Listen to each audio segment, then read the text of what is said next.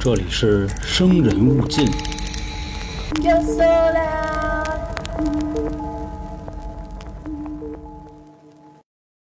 大家好，这里是由春点为您带来的《生人勿近》，我是黄黄。我们上个月啊发了一期付费节目，内容呢是关于字母圈的新人入门指南。不过当时有好多听众就找到我了，说真的会有人喜欢这样吗？如果你说啊只是被鞭打呀、滴蜡或者是捆绑，还有可能，因为你说了嘛，疼痛分泌的相关激素可以带来一些愉悦感。但是你说的那 DS 那种精神控制，我怎么那么不信呢？这又不是像传销、诈骗，它一开始都是假的。这现在都是成年人了，就真的能趴地上当狗？我不信。其实说到这儿啊，我之前在《三角铁》这张专辑呢，讲过保险的套路和洗脑的招数，但是当时也有很多听众跟我说呀，这个就是他们嘴皮子比较强而已，谈不上什么高级的洗脑术。啊，想听这集的朋友啊，直接点击我的头像，找到《三角铁》这张专辑就可以收听了。那咱们说回来啊，为了这个事儿呢，我最近看了不少东西，哎，还真发现一些好玩的。所以今天啊，咱们就着这个大脑控制或者说是精神控制的话题吧，咱们聊一聊。呃，其实早在上个世纪的四十年代啊，苏联当时发布了一份报告，这份报告指明呢。他们在真相记上取得了一个巨大的成功，就是事实真相的真相，要记的记。所以当时美国坐不住了，他们结合朝鲜战争中啊有好多美国大兵叛逃的现象，就联想到了说国际共产主义难道已经实现了某种秘密的方法，可以控制自己的间谍情报人员和战俘了吗？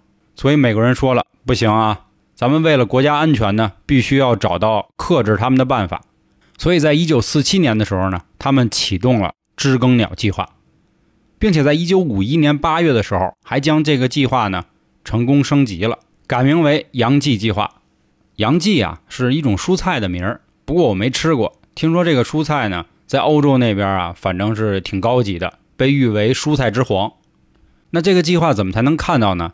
这得力于啊，美国有一个法律叫信息自由法，所以这份文档在二零零四年的时候。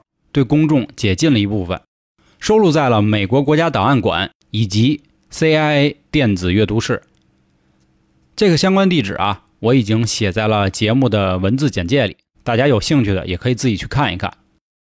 知更鸟计划的目的啊，是利用测谎仪、毒品以及催眠的方式，可以提高审讯的技术，并且啊，也让相关的情报人员可以拥有抵抗敌对势力脑控的能力。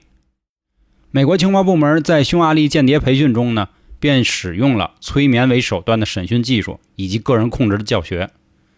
催眠术，咱们这块儿多说一句啊，它是源自于希腊神话中睡神的名字。其实它指的就是运用心理暗示或者是受术者潜意识沟通的一种技巧。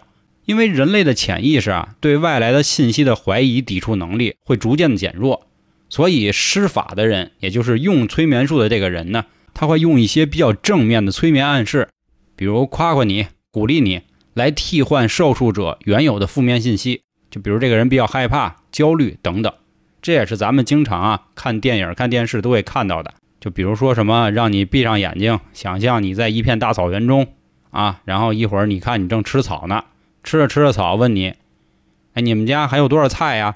你们家冰箱在那儿摆着呀？类似类似的，就一点一点的把你的话都给套出来了。在这块儿呢，推荐一部电影《催眠大师》，这是咱们国内的啊，我觉得还不错，大家有兴趣的可以去看一看。其实现在市面上啊也有所谓很多的催眠术，不过有真有假，但不过大部分呢，我觉得水平啊都挺低的。因为我之前参加过一次线下沙龙，那次将近有十个人左右，是进行一次集体催眠，结果就在他刚开始催眠的那一刻啊，我睡着了。最后在挨个提问的时候，他给我的反馈是说。我这个人睡眠质量比较好，戒心比较重，所以当时我也觉得挺尴尬的。反正钱也花了，但是也没有得到我想要的结果，或者说是体验吧。咱们说回来啊，刚才咱们说知更鸟计划不升级了吗？升级的目的呢，他们还想测试一下能不能通过实验的方式啊，让他们在非自愿的情况下执行一些暗杀行动。这听起来就更屌了，对吗？还是推荐一部电影啊，觉得有一点像，但是又不太像，就是《谍影重重》，马特·戴蒙演的那个。他其实大概说的呢，就是进行了一次全方位的洗脑，然后给他重新替换了新的身份，让他执行一些暗杀行动，最后他慢慢找寻到自己到底是谁的这么一个故事。不论是内容编排啊，还是动作，都是非常上乘的。不过仅限于前三部，第四部跟这没关系，第五部就有点扯淡了。咱说着说着，咱又说远了，咱们还拉回来啊。咱上面说的都是催眠术，人家后来呢又开始玩一些药物了。这块啊，咱们要提到一个药物的名字，叫麦角酰二乙胺，它的简称叫 LSD。这是一种啊可以让人致幻的化学物品，他们同时也拿来测试。看看他们啊会不会产生健忘症或者是其他易感状态。随着这样的药品使用呢，这个计划呀也慢慢变成了一个心理控制的项目。当时在一九五二年的一份备忘录里，他们曾经这么说过：“我们能不能控制一个人呢？使他违背自己的意愿，甚至违反自然定律？”这听起来反正就有点越来越狠了。他们一开始啊选了很多种品类的毒。对这些实验对象呢，进行一些生理骚扰、虐待的实验。反正根据最后的效果来看啊，LSD 是这里最牛逼的药物了。他们那些实验对象啊，不仅聚焦在社会上比较弱、比较傻的群体，甚至还包括自己人。当时有一份记录表明，有一位 CIA 的特工曾经连续七十七天服用了 SLD 致幻剂。其实工作了的朋友大概都知道，一项所谓的计划里啊，实际上它会分支出很多的小型项目。这阳极计划也不例外，他们不仅会研究什么脑控啊、催眠啊、心控啊这些，他们还研究一些疾病。所以说啊，这整项计划都是非常恶毒的。但是不过咱们下面要讲的啊，跟上面的比呢，人家才是大哥。这就是著名的美杜莎计划。在一九五三年四月的时候，这个项目正式实施。当时的实验对象，包括一些精神病患者、囚犯、吸毒者、性工作者。不仅如此啊，他们还偷偷对 CIA 的雇员、军人、医生、其他政府人员，甚至连普通的民众，他们都下药了，来研究这些人啊吃了 SLD 的一些反应。而在这些所有的实验中啊，最著名的就叫午夜高潮行动。其实，在做这期节目之前呢，我还和我们一个特别群里的朋友聊了这问题。他们当时一听午夜高潮行动啊，他们自己都快高潮了。其实不是他们想的那样。而我相信现在啊，有些听众估计也想歪了。那提到这个行动之前啊，我们要介绍一个人，这个人叫西德尼·戈特利布，他是冷战时期啊美国最臭名昭著的间谍。而这个人啊，和我们在认知中的间谍不太一样。我们知道的间谍都是谁呀？零零七，对吗？而零零七呢，从来都是以一副很精致的样子去获取情报，抽着烟，烫着头，喝着酒，上天下地，跑车、游艇、飞机。总之吧，那意思就是要没点钱，可能都当不了零零七。但是咱们今天说的这个人呢，西德尼·哥特利布，他当时的身份呢，只是在路边的一个小贩儿，卖一点圣诞树啊，养一养山羊什么的。这个人呢，他不仅能研究出各种奇特的装备，甚至还能研究出毒药。同时啊，他还是一名疯狂的科学家。他当时为 CIA 研究出了隐形墨水、毒镖、毒手帕等等。所以当时他至于 CIA 呢，也属于高级人才了。所以参与这样的活动，或者说作为发起者就很正常了。当时 CIA 呢，在加利福尼亚旧金山的一间安全屋里设立了一个妓院，并雇佣了妓女来诱惑那些不知情的男人走进卧室里。在他们毫无察觉的情况下呢，每个人都服用了 SLD。而在这间所谓的安全屋里呢，还装配了一面单向的镜子和相关的窃听器。这个行动的负责人乔治·亨特·怀特。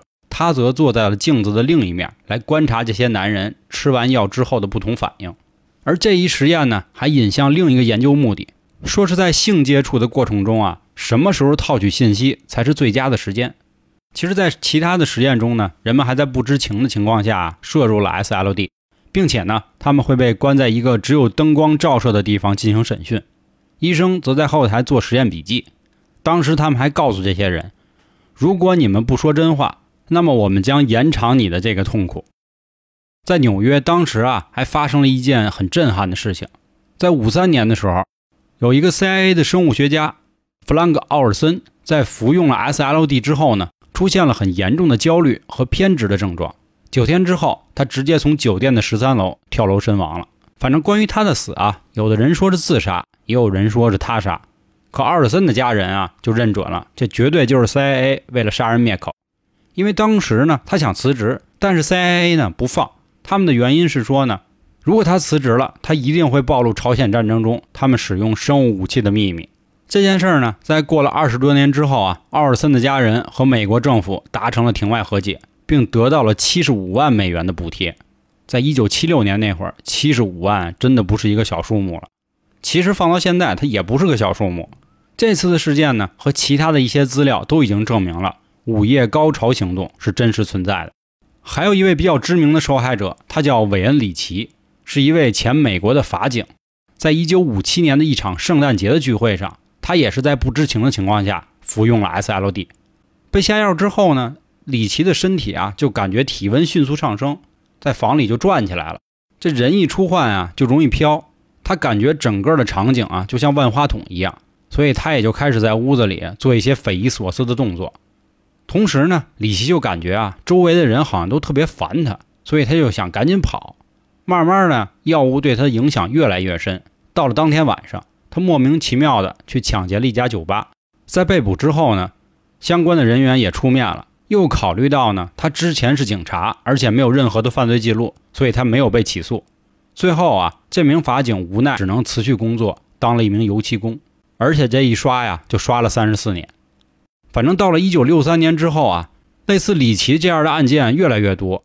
这个时候，中央情报局的检察长约翰·埃尔曼利就有点慌了，说：“咱不行，赶紧把这个午夜高潮行动啊停止吧。”中央情报局的高层也意识到了问题。所以就关闭了相关的安全屋，但是行动呢并没有立即停止，直到1965年，CIA 才停止了旧金山的项目。到了1966年，整个行动呢搬到了纽约，但不过纽约的安全屋啊也很快就关闭了。就这样，自行动开始十三年左右，那检察长约翰·阿尔曼啊，在喊了三年之后，这项活动才所谓的真正停止了。其实还有太多的受害者啊发起了申诉。但只不过没有人能证明他们的遭遇到底是真是假，甚至还有很多的无辜的人啊，他们根本都不知道自己是不是被变成了人体实验的对象，因为他们可能因此已经被关进了精神病医院，或者是关进了戒毒所，甚至已经死亡了。在一九八五年的时候啊，美国最高法院对相关的案件也进行了这样的描述：美杜莎计划不是一个项目。而是由 CIA 间接资助的一百六十二个不同的秘密项目，外包给了大学、研究基金会和类似的机构。期间有至少八十家机构和一百八十五名人员参加了这项研究，但是许多人都不知道他们到底在和谁打交道。